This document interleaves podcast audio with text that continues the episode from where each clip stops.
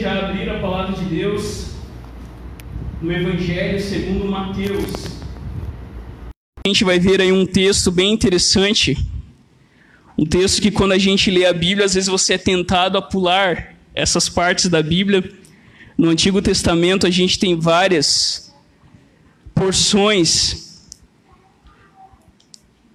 e são muito importantes para a nossa fé, assim como foram importantes para o povo de Israel.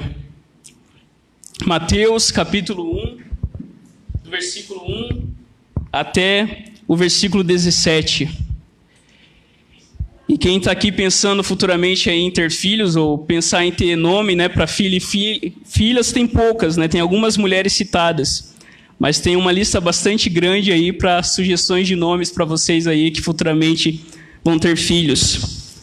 A palavra de Deus diz assim conforme registrada por Mateus, capítulo 1, do versículo 1 até o versículo 17. Mateus, capítulo 1, do 1 ao 17. Diz assim a palavra de Deus: Livro da genealogia de Jesus Cristo, filho de Davi, filho de Abraão. Abraão gerou Isaque, Isaque gerou Jacó. Jacó gerou Judá e seus irmãos. Judá gerou Pérez e Zera, cuja mãe foi Tamar. Pérez gerou Esrom. Esrom gerou Arão. Arão gerou Aminadab.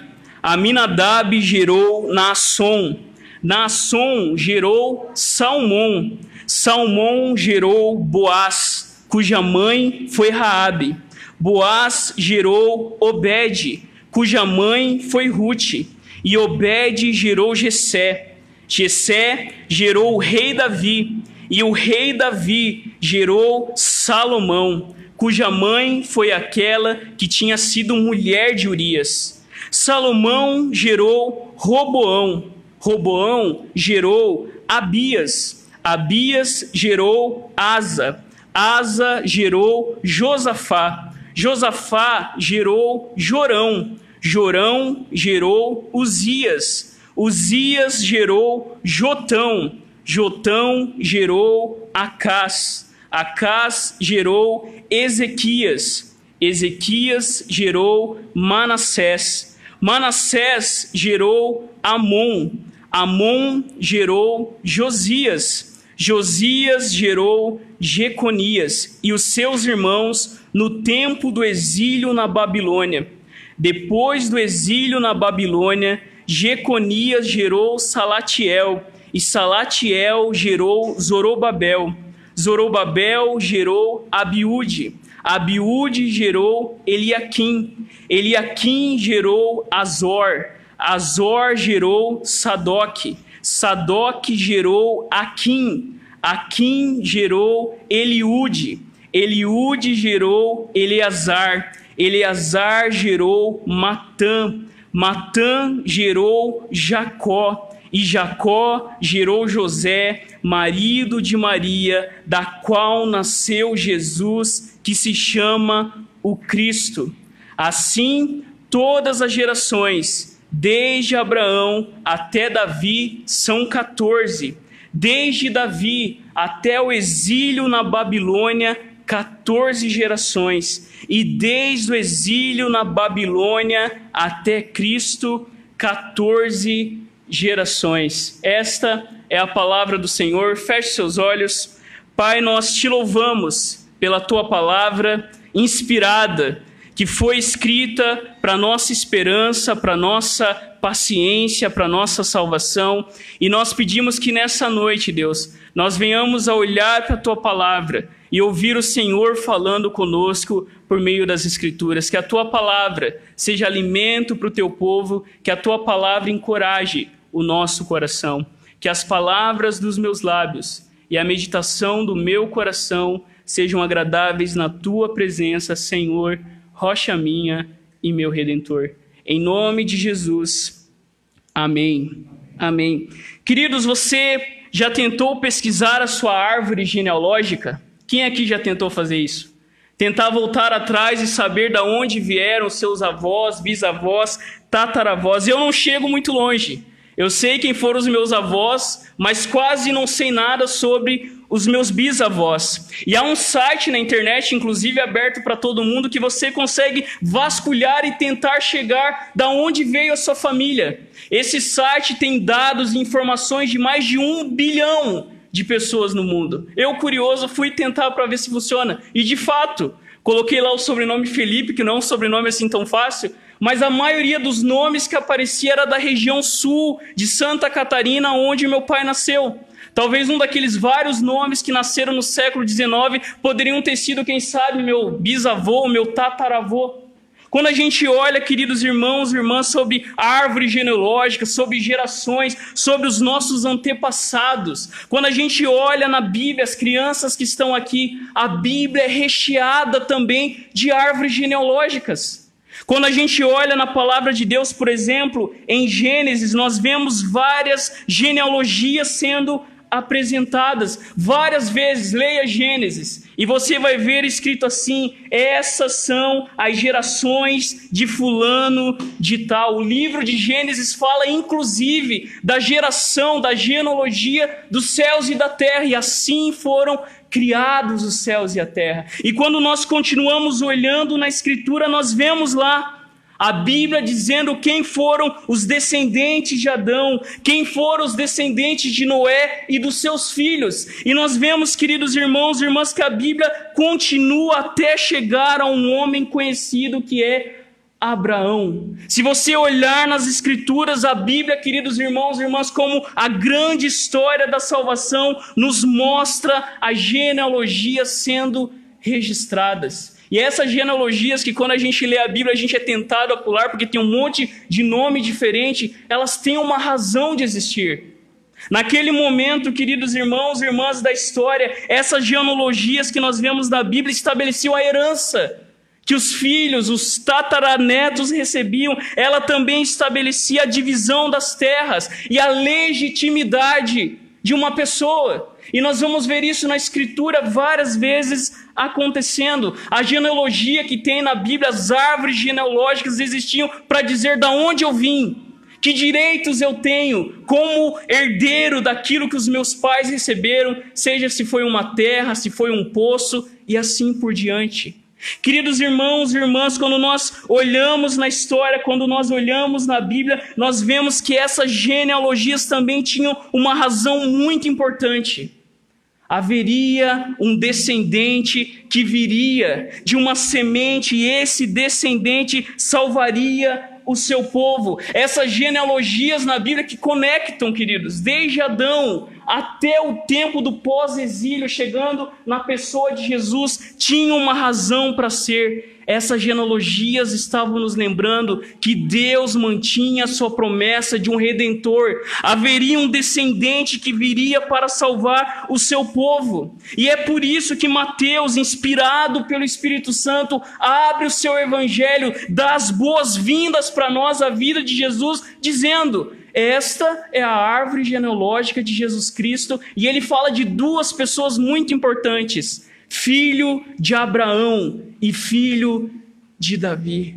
O que Mateus tem no seu coração quando ele escreve isso, ele está escrevendo para os judeus, ele está dizendo, queridos judeus que estão ouvindo, Jesus de Nazaré é o Messias esperado. O que Mateus começa dizendo no seu evangelho e depois capítulo após capítulo vai declarar é isso. Jesus é o filho de Abraão, o filho de Davi. Jesus é aquele pelo qual todas as famílias da terra seriam abençoadas. Jesus é o verdadeiro rei, sobre o qual o reino de Deus jamais teria fim. Mateus abre os seus evangelho, o seu evangelho, colocando os nossos olhos no Deus que continua agindo na história e cumprindo a sua promessa. Queridos irmãos e irmãs, a mensagem de Mateus ecoa Gênesis. E assim como em Gênesis nós vemos Deus criando o mundo, Mateus está dizendo que agora, através de Jesus, Deus está fazendo novas todas as coisas. E isso começa, queridos irmãos e irmãs, através de uma lista de nomes e nomes que não são só heróis. mas também são vilões na história. E a ideia central de tudo que a gente vai falar aqui nessa noite que você não pode esquecer é que o que faz diferença nas nossas vidas é quando Jesus começa a fazer parte dela. Não importa o nosso passado, não importa da onde a nossa família veio, o que importa é que Jesus veio para fazer parte da nossa família e nos salvar dos nossos pecados. Apesar, queridos, dos nossos pecados, dos nossos fracassos, dos nossos medos, da nossa omissão, Deus está cumprindo a sua missão. Deus está abençoando todas as famílias da terra através de Jesus. E nós veremos que Deus está se tornando o verdadeiro rei, mesmo através das vidas problemáticas dos seus vice-reis. Esses vários nomes que nós lemos aí são os reis de Israel, principalmente os reis de Judá sendo citados. E o que nós vamos ver nessa noite, queridos irmãos e irmãs, é que Deus entra na história através de uma família imperfeita para continuar fazendo aquilo que Deus sabe fazer Deus está refazendo o que estava quebrado, Deus está curando o que estava enfermo, Deus está restaurando o que estava perdido. E nós veremos isso, queridos irmãos e irmãs, através de três verdades. Olhem no texto. E nós vamos dividir, eu só lembrei agora que eu acho que eu esqueci de colocar as divisões ali. Só vai ter a primeira, eu acho. Depois, agora que eu lembrei. Mas a primeira verdade, eu convido você a ficar de olho no texto. A primeira verdade que nós vemos entre os versos 1 e 6 é que Deus está abençoando as famílias apesar delas mesmas. O texto começa dizendo que Deus está abençoando, que Deus está salvando as famílias apesar delas mesmas. Mateus, queridos, começa dizendo que essas são as gerações, os antepassados de Jesus, e esse texto é um escândalo.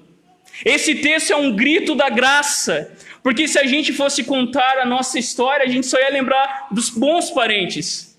Quando a gente quer contar a nossa vida, a gente só quer falar do lado bom da nossa família. Apesar que é moda você também quem conta a tragédia maior. Mas o que a gente quer destacar para o público maior é o quão bom é a nossa família. Mas, queridos irmãos e irmãs, olhem o texto. Mateus começa dizendo que essas são as gerações, esses são os antepassados de Jesus Cristo. E Mateus começa dizendo: Ele é filho de Davi, ele é filho de Abraão. Mateus coloca os nossos olhos em dois personagens muito importantes na história da salvação. Nós conhecemos Davi, nós conhecemos Abraão, nós sabemos que Abraão é chamado de amigo de Deus, de pai da fé. Nós sabemos que Davi é o rei segundo o coração de Deus, mas nós sabemos também que tanto Abraão como Davi pecaram que tanto Abraão, o pai da fé, como Davi, o rei, segundo o coração de Deus, desobedeceram a Deus em alguns momentos.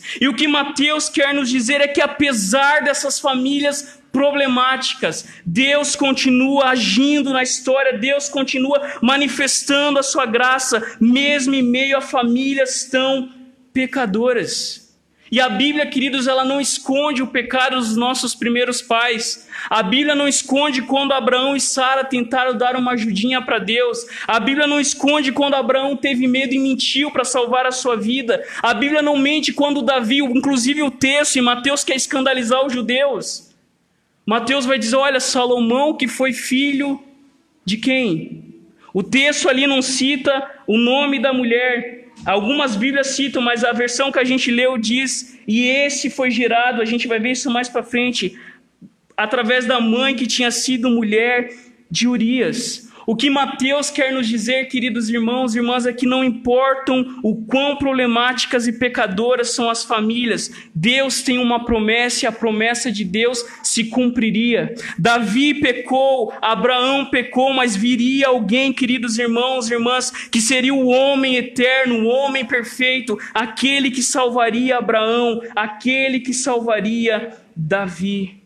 Mateus ele celebra o seu evangelho, proclamando que Jesus, através do seu nascimento, através da sua vida, seria de fato o Salvador, o Rei legítimo, o Messias esperado por todo o Antigo Testamento. Continua no texto, nós vemos então Mateus resumindo Gênesis, e é muito interessante, queridos. Se você quer ter um resumo inteiro do Antigo Testamento, está nesse primeiro capítulo de Mateus. Porque só no versículo 2, observe, Mateus ele resume o livro todo de Gênesis quando ele diz: Abraão gerou Isaac, Isaac gerou Jacó, Jacó gerou Judá e os seus irmãos. Nós vemos aqui resumido Deus de Abraão, Isaac e Jacó, nesse único versículo, nesse único trecho, Mateus nos conecta com a grande história da salvação, cujo início se deu com Abraão e que continuou com Isaac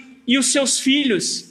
Mas, queridos irmãos e irmãs, quando nós olhamos na história, nós somos lembrados continuamente que eles erraram, que eles pecaram, que Abraão foi ficando velhinho e preocupado porque Isaac não havia achado uma esposa e, e Abraão estava preocupado, a sua descendência não cresceria. E ainda quando Isaac encontra uma mulher, a história nos conta que essa mulher era estéril.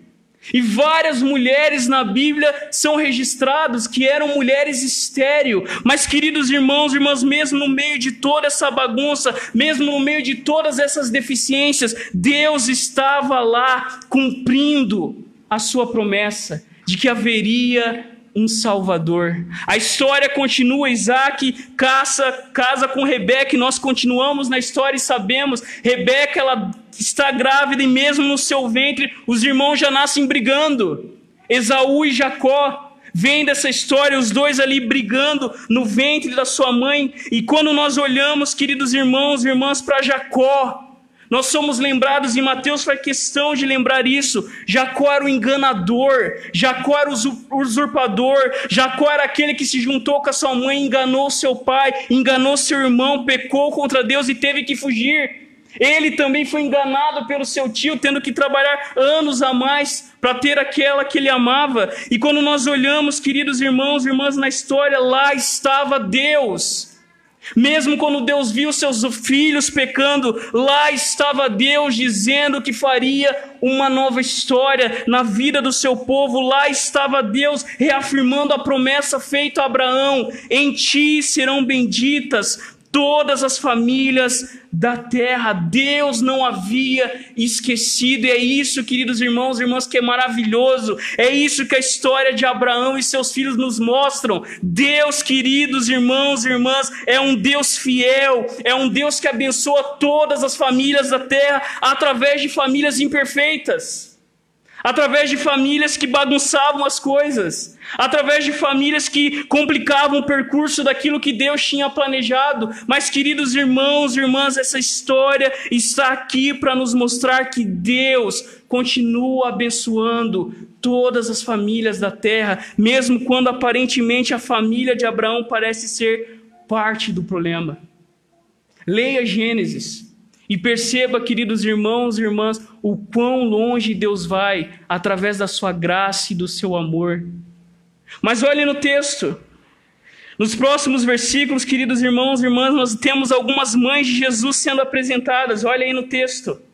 A partir do versículo 3. E é interessante que Mateus cita o nome de mulheres aqui.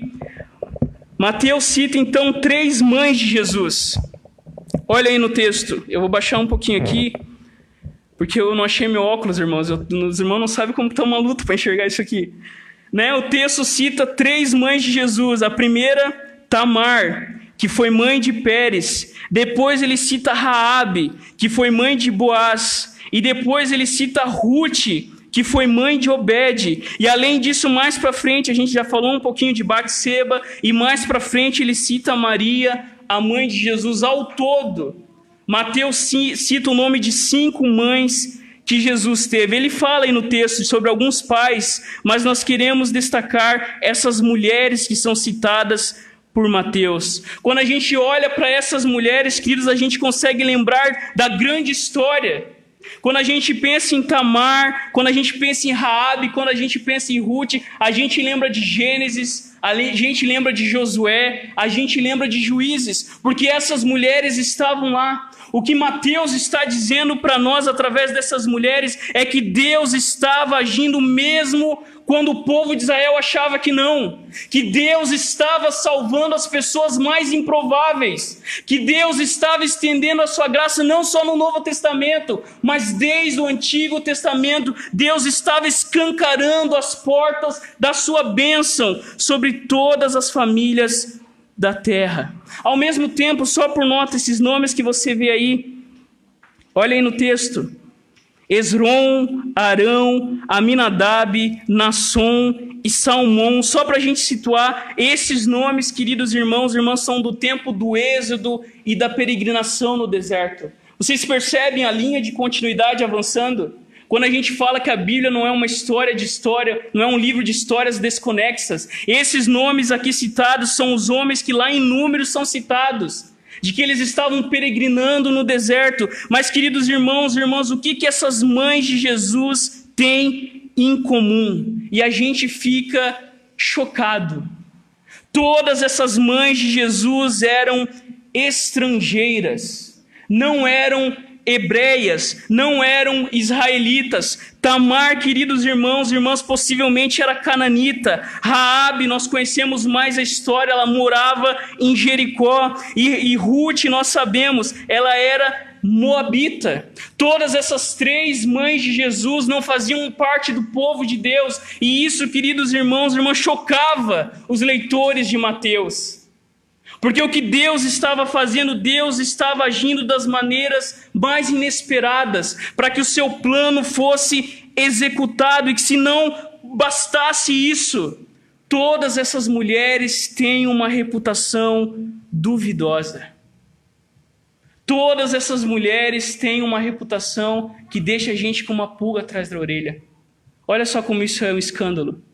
Olhem como a graça de Deus é maravilhosa. A gente conhece a história. Tamar era viúva e se passou por prostituta cultual e tem relações com seu sogro. Raabe era prostituta e morava em Jericó. Ruth, queridos irmãos e irmãs, era moabita. E o autor de Ruth sempre diz, que provavelmente alguns dizem que foi Samuel, ele dizia Ruth, a moabita, Ruth, a moabita. E quem eram os moabitas?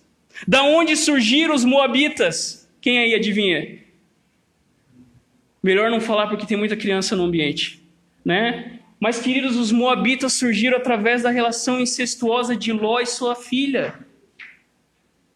E aqui, na genealogia de Jesus, essas três mulheres são um escândalo e ao mesmo tempo que são um milagre. Ao mesmo tempo que é um escândalo, nós vemos o milagre da graça de Deus, porque Mateus mostra exatamente o que Deus estava fazendo no mundo, mesmo através do passado mais longe. As mães de Jesus estão aqui não para sancionar o pecado, mas para mostrar que Deus estava abençoando todas as famílias da terra, apesar dos seus pecados. Essas mulheres estão aqui porque foram alvos da graça de Deus. Essas mães estrangeiras de Jesus que tinham um passado complicado estão aqui para declarar abertamente: Deus está abençoando todas as famílias da terra, inclusive aqueles que não eram parte do povo de Deus, inclusive aqueles que não tinham uma vida boa.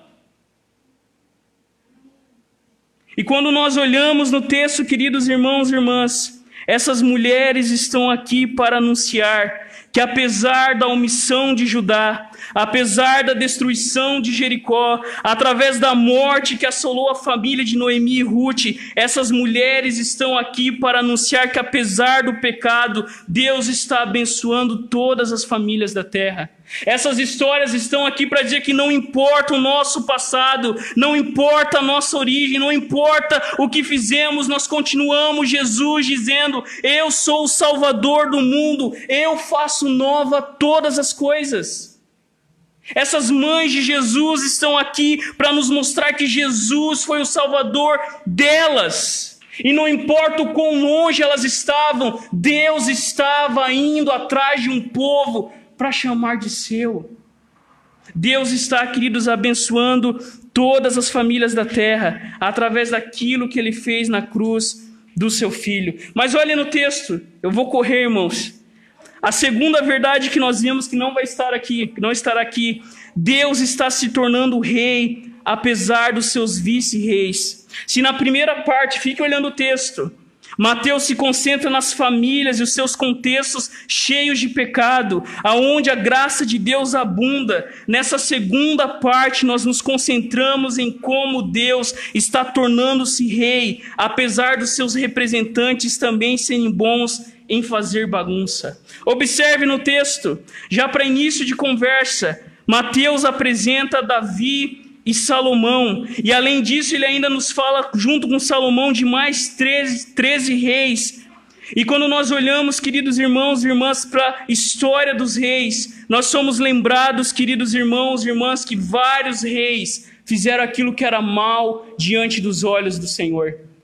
Mateus abre essa sessão lembrando do rei Davi e do rei Salomão, e nós conhecemos bem essa história. Nós sabemos, irmãos e irmãs, apesar dele não citar Saul, o reino unido de Israel durou 120 anos, e Davi e Salomão eram os, os melhores reis que Israel tinha tido. Davi, na verdade, era o rei modelo. Davi, na verdade, era o rei segundo o coração de Deus. Mas Mateus, queridos irmãos e irmãs, começa a pincelar alguns reis nessa história. E olhe no texto. Ele cita Roboão, ele cita Abias, ele cita Asa, ele, ele cita Josafá, Jorão, Uzias, Jotão, Acás, Ezequias, Manassés, Amon, Josias e Jeconias. Quando eu estava preparando esse sermão, eu fui dar uma relida em toda a história. Leia, queridos. Primeiro e segundo reis, primeiro e segundo crônicas. Leia a história de Esdras, porque ela vai situar para a gente exatamente o, o que, que aconteceu nessas histórias.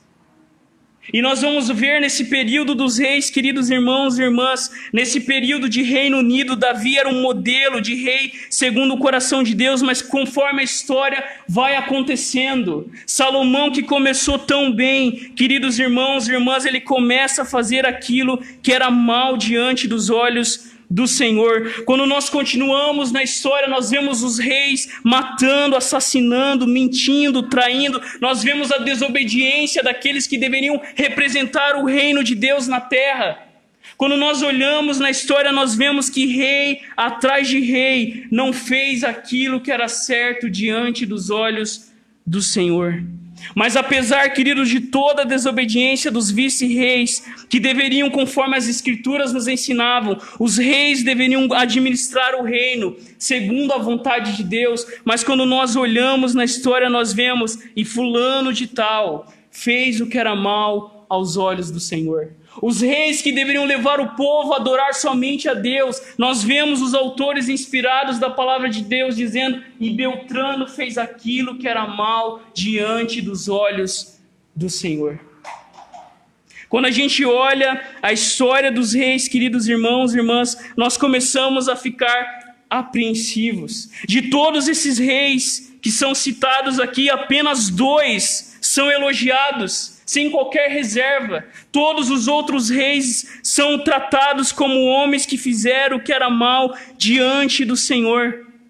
O texto começa citando Davi, e como a gente disse, Davi, queridos irmãos e irmãs, deveria ser um modelo para todos os reis. E quando Davi está velho, ele chama o seu filho Salomão e ele diz: Olha, Salomão, eu estou morrendo, portanto, tenha coragem e seja homem, guarde os preceitos do Senhor seu Deus, andando nos seus caminhos, guardando os seus estatutos, os seus mandamentos, os seus juízos e os seus testemunhos, como está escrito na lei de Moisés. Assim você será bem-sucedido e nunca faltará rei para o trono de Israel.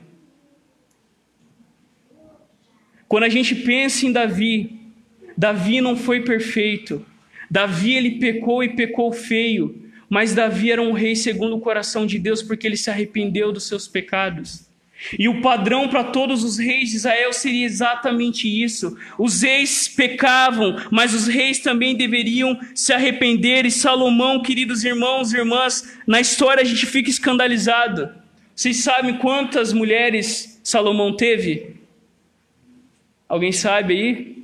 Quantas mulheres Salomão teve? Fora as concubinas. Alguém se arrisca? Eu não sei como ele dava conta. 700 mulheres. 700 mulheres. Né? Ele via uma mulher a cada três anos. Né? Ele fazia a escala dele de. Salomão, queridos, que o texto diz que ele começou amando a Deus, mas que termina dizendo que ele começou a amar mais as suas mulheres e mais as alianças que ele começou a fazer com povos em volta que trouxeram a idolatria para dentro de Israel. Salomão que começou tão bem, mas que terminou, queridos irmãos e irmãs, adorando outros deuses. E olhe no texto, Mateus então escolhe 13 reis de Judá, e ele escolhe tanto, queridos, para legitimar a autoridade de Jesus como descendente de Abraão e de Davi, ao mesmo tempo para lembrar que Jesus seria o único rei verdadeiro de Israel. Dos reis aqui apresentados, dê uma olhadinha rapidamente. A gente pensa nos reis que são censurados, aqueles que fizeram o que era mal diante dos olhos do Senhor. E esses reis que fizeram o que era mal diante do Senhor estão Roboão, Abias, Jorão, Acás, Manassés, Amon e Geoconias. Dos que são censurados, mas que tentaram fazer alguma reforma, estão Asa, Josafá, Uzias, dos que são elogiados entre todos esses reis, estão apenas Ezequias e Josias. De todos os reis que Israel teve, a maioria dos reis voltou as costas para Deus. Ezequias, que foi filho, queridos irmãos e irmãs, de Acas, ele buscou levar o povo de volta para Deus, mas logo vem o seu filho Manassés, que faz totalmente o que era contrário aos olhos do Senhor. Manassés, ele é capturado pelos assírios, o texto diz que ele é levado num gancho preso, preso pelo nariz, mas ele se arrepende, ele se volta para Deus e Deus leva ele de volta para sua casa. Mas surge Amon, seu filho, e Amon, queridos irmãos e irmãs, faz o que era mal diante dos olhos do Senhor, e ele reina apenas dois anos em Jerusalém, porque os seus próprios oficiais fizeram uma conspiração e mataram Amon. O próximo rei que aparece aí na história é Josias. E Josias, queridos irmãos e irmãs, nós conhecemos a história. Foi durante o seu reinado que o livro da lei foi encontrado, que o povo voltou a celebrar a Páscoa, que o povo voltou a se comprometer com Deus, mas Josias é morto numa batalha contra o rei do Egito Neco. E o próprio Jeremias, o profeta, lamenta a morte de Josias. E o último rei aí apresentado, que algumas Bíblias trazem Joaquim, esse foi o último rei que reinou sobre Israel, sobre Judá, e o reino dele foi apenas de três meses e dez dias, porque ele foi levado para a Babilônia. O templo foi saqueado, e anos depois, quando Zedequias, o seu tio, foi posto sobre o, o trono, Jerusalém seria destruída pelo império babilônico. Queridos, esse segundo momento termina com desesperança os vice-reis de Deus que deveriam obedecer a Deus, que deveriam guardar os mandamentos de Deus, eles fizeram o que era contrário. A idolatria tomou conta do coração de Israel e foi a idolatria que Deus diz através dos seus profetas que levou Jerusalém à destruição.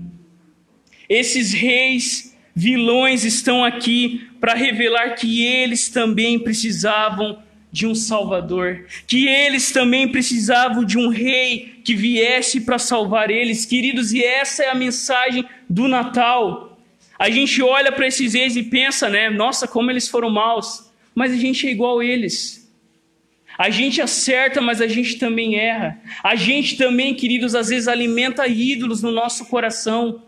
E esses reis estão aqui para nos mostrar o quão longe o pecado os levou, mas ao mesmo tempo, queridos irmãos e irmãs, estão aqui para nos lembrar o quão gracioso Deus é com a sua graça e a sua misericórdia. Olha a última parte do texto, entre os versos 12 e 17. Deus está, queridos, restaurando todas as coisas, apesar das circunstâncias. Olha aí no texto a partir do verso 12. Mateus começa dizendo que depois do exílio na Babilônia, e ele Mateus lembra de novo aqui Jeconias. Mateus ele repete o nome do rei Joaquim porque Mateus estava no seu coração e na sua mente a certeza de que Deus cumpriria a sua vontade. A vontade de Deus era restaurar todas as coisas. E o texto, queridos irmãos e irmãs, continua contando das gerações que vieram depois do período do exílio, depois do período que o povo de Deus voltou da Babilônia, os nomes estão aí. Jeconia gerou Salatiel, Salatiel gerou Zorobabel, Zorobabel gerou Abiúde, Abiúde gerou Eliaquim, Eliaquim gerou Azor, Azor gerou Sadoc, Sadoc gerou Aquim, Aquim gerou Eliude, Eliude gerou Eleazar, Eleazar gerou Matã, Matã gerou Jacó, e Jacó gerou José, marido de Maria, do qual nasceu Jesus, que se chama o Cristo. Mateus ele divide toda a história bíblica em três partes. E o verso 17 nos conta como Mateus divide essa história, desde Abraão até o rei Davi, desde Davi até o exílio na Babilônia e desde o exílio na Babilônia até Cristo. Mateus divide a história em três momentos, ele divide em 14 gerações, porque ele estava, queridos irmãos e irmãs, dizendo que Deus estava restaurando todas as coisas através do seu povo, mesmo se as circunstâncias fossem as piores possíveis. Mateus, queridos irmãos e irmãs, escreve essa genealogia para nos contar que, mesmo Jerusalém estando destruída, mesmo o templo tendo sido saqueado, Deus estava restaurando todas as coisas. Quando tudo parecia perdido, quando Israel pensava que não tinha mais esperança, Deus faz surgir da destruição nova vida. Quando só havia morte, Deus começa a gerar vida. E esses reis que estão aqui citados, queridos irmãos e irmãs, nos lembram que Deus não havia esquecido do seu projeto de restauração. Esses reis estão aqui citados para nos lembrar que Babilônia caiu, o império persa tomou o seu lugar e Deus usou esse império através de Ciro para voltar o seu povo de volta para Jerusalém. E esses nomes aqui citados nos lembram, queridos irmãos e irmãs, da história de Esdras e Neemias e também de Esther. Quando o povo estava longe de Jerusalém e Deus usa o imperador Ciro para fazer com que seu povo volte de novo para sua terra. Deus, queridos irmãos e irmãs, apesar de todas as circunstâncias, lá estava Deus usando esses homens para reconstruir novamente Jerusalém. E nós vemos a história continua e esse, enquanto esses nomes, essas famílias vão vivendo, a Babilônia cai, o Império Persa cai, a Macedônia e a Grécia caem, surgem os romanos, e é exatamente neste momento da história que nasce o que Mateus nos escreve. Olha aí no texto. E Jacó gerou José, nascido de Maria, do qual nasceu Jesus que se chama o Cristo. Esse último período da história, queridos irmãos e irmãs, entre o Antigo e o Novo Testamento, houve um período de 400 anos, que alguns vão dizer que foi o período de silêncio de Deus. Mas, queridos irmãos e irmãs, Deus estava restaurando todas as coisas através dessa família, através desse povo, e não importavam as circunstâncias, apesar das circunstâncias mais desencorajadoras. Quando Israel, queridos irmãos e irmãs, achava que tinha sido o fim, Deus, queridos irmãos e irmãs, estava agindo na história. E mesmo com as circunstâncias mais difíceis, Deus estava, queridos irmãos e irmãs, colocando em prática o seu plano de salvação. Quando Israel pensava que era o fim, lá estava Deus novamente através dos seus profetas dizendo que a glória da segunda casa seria maior que a glória da primeira. E Deus estava dizendo isso não tão somente pelo templo de Jerusalém, mas porque surgiria um templo vivo Aquele, queridos irmãos e irmãs, que seria o lugar onde Deus habitaria e traria salvação a todos os povos. E esse é Cristo Jesus. Quando Mateus fala de José nasceu Jesus, aquele que é o Cristo. Cristo não é o sobrenome de Jesus. Às vezes a gente pensa que é o sobrenome de Jesus. Mas Cristo é um título. Cristo significa o Messias. Cristo significa o Rei, Cristo significa aquele que seria o Salvador do mundo. E Mateus, queridos irmãos e irmãs, então nos conta dizendo que Jesus é o Cristo, aquele que veio exatamente para salvar o seu povo. Queridos, não importam o quão problemáticas são as nossas famílias, não importa, queridos irmãos e irmãs, o quão desobedientes foram os reis de Israel, não importam as circunstâncias adversas, o que importa é que Cristo nasceu, ele veio até nós e através dele Deus está abençoando todas as famílias da terra. Amém? Não importa, queridos irmãos e irmãs, quão imperfeitas são as nossas famílias. Não importa se você olha para sua família e você às vezes tem tristeza no seu coração por tantas coisas que aconteceram.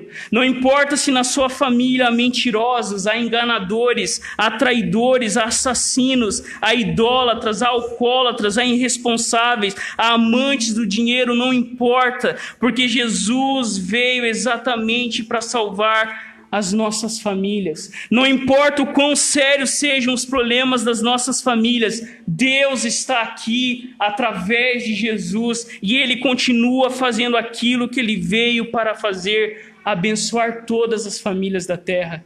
Eu tenho certeza que existem pessoas aqui, famílias aqui que foram salvas e restauradas pela obra de Jesus. E Deus, queridos irmãos e irmãs, continua fazendo isso. Deus continua restaurando as nossas famílias. Por isso, descanse nisso, persevere nisso. Deus, queridos irmãos e irmãs, salvará as nossas famílias. Uma outra aplicação, queridos, como que Deus age no mundo? Você já parou para perguntar isso? Como que Deus age no mundo?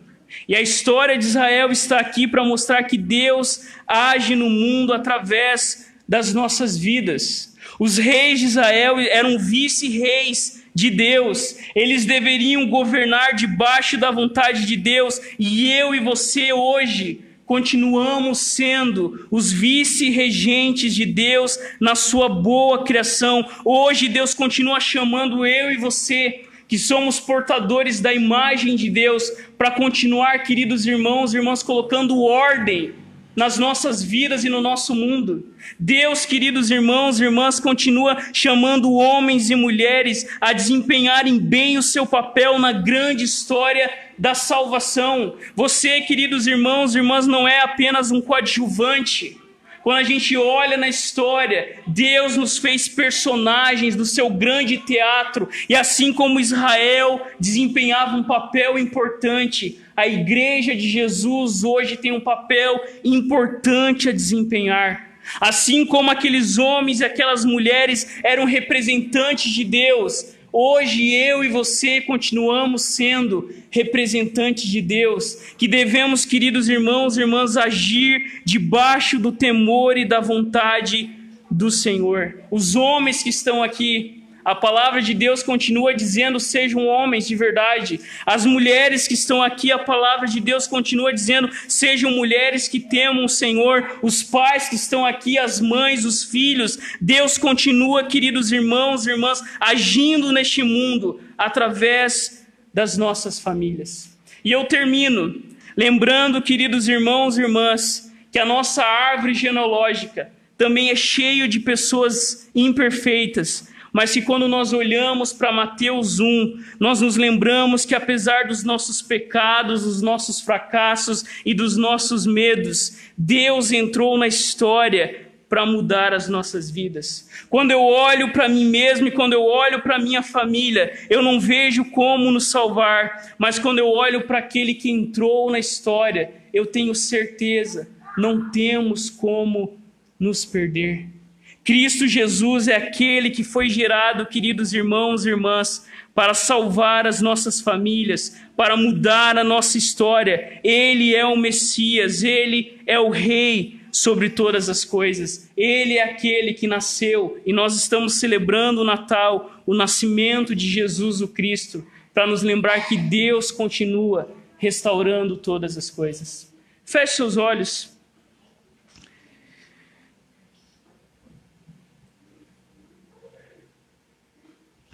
Deus está abençoando todas as famílias da terra. Deus continua se tornando rei através das nossas famílias. E Deus continua restaurando todas as coisas, mesmo quando as circunstâncias são as mais complicadas possíveis. Porque Jesus nasceu a esperança para mim e para você. Porque Jesus, o Cristo, morreu. Nós temos nova vida, nós temos esperança. Porque Ele é o cumprimento das profecias, Ele é o Salvador do mundo, Ele é a luz dos homens, Ele é a beleza, Ele é a pedra fundamental. Ele é a estrela da manhã, Ele é o pão da vida, Ele é a origem de todas as coisas, Ele é a porta, Ele é o mestre dos mestres, Ele é o novo e vivo caminho, Ele é a rocha eterna, Ele é a palavra viva, Ele é a rosa de Saron, o lírio dos vales, Ele é a videira verdadeira, Ele é o juiz de toda a terra, Ele é a alegria dos homens. Ele é a sabedoria de Deus. Ele é o desejado das nações. Ele é o salvador das nossas famílias. Pai, nós te damos graças, porque Jesus Cristo veio nos salvar.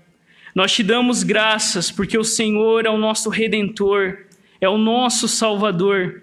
E nós estamos aqui olhando para a tua palavra e nós te louvamos, porque o Senhor, ó Deus, veio nos salvar mesmo usando os métodos mais inesperados, mesmo usando os caminhos mais misteriosos, mas o Senhor veio nos salvar através, ó Deus, de uma família pecadora como a nossa.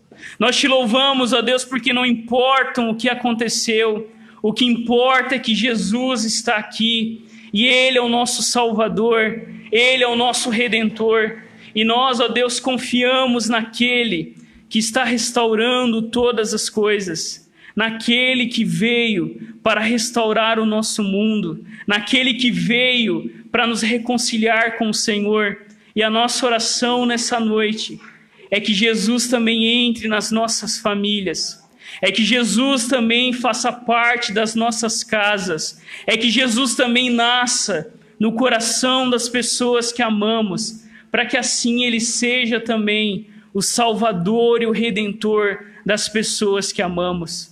Ó Deus, que nós venhamos a olhar para as Escrituras e nos lembrar que capítulo após capítulo o Senhor está salvando as nossas famílias, o Senhor está restaurando todas as coisas, que o Senhor use as nossas vidas como meio também de fazer Jesus presente dentro da nossa casa, que o Senhor use as nossas vidas para que Jesus se manifeste na nossa vizinhança, porque nós sabemos que o Verbo se fez carne e habitou entre nós, cheio de graça e de verdade. Que a tua salvação, Jesus, nos alcance e que alcance as nossas famílias. Nós oramos em teu nome, Jesus. Amém. Amém.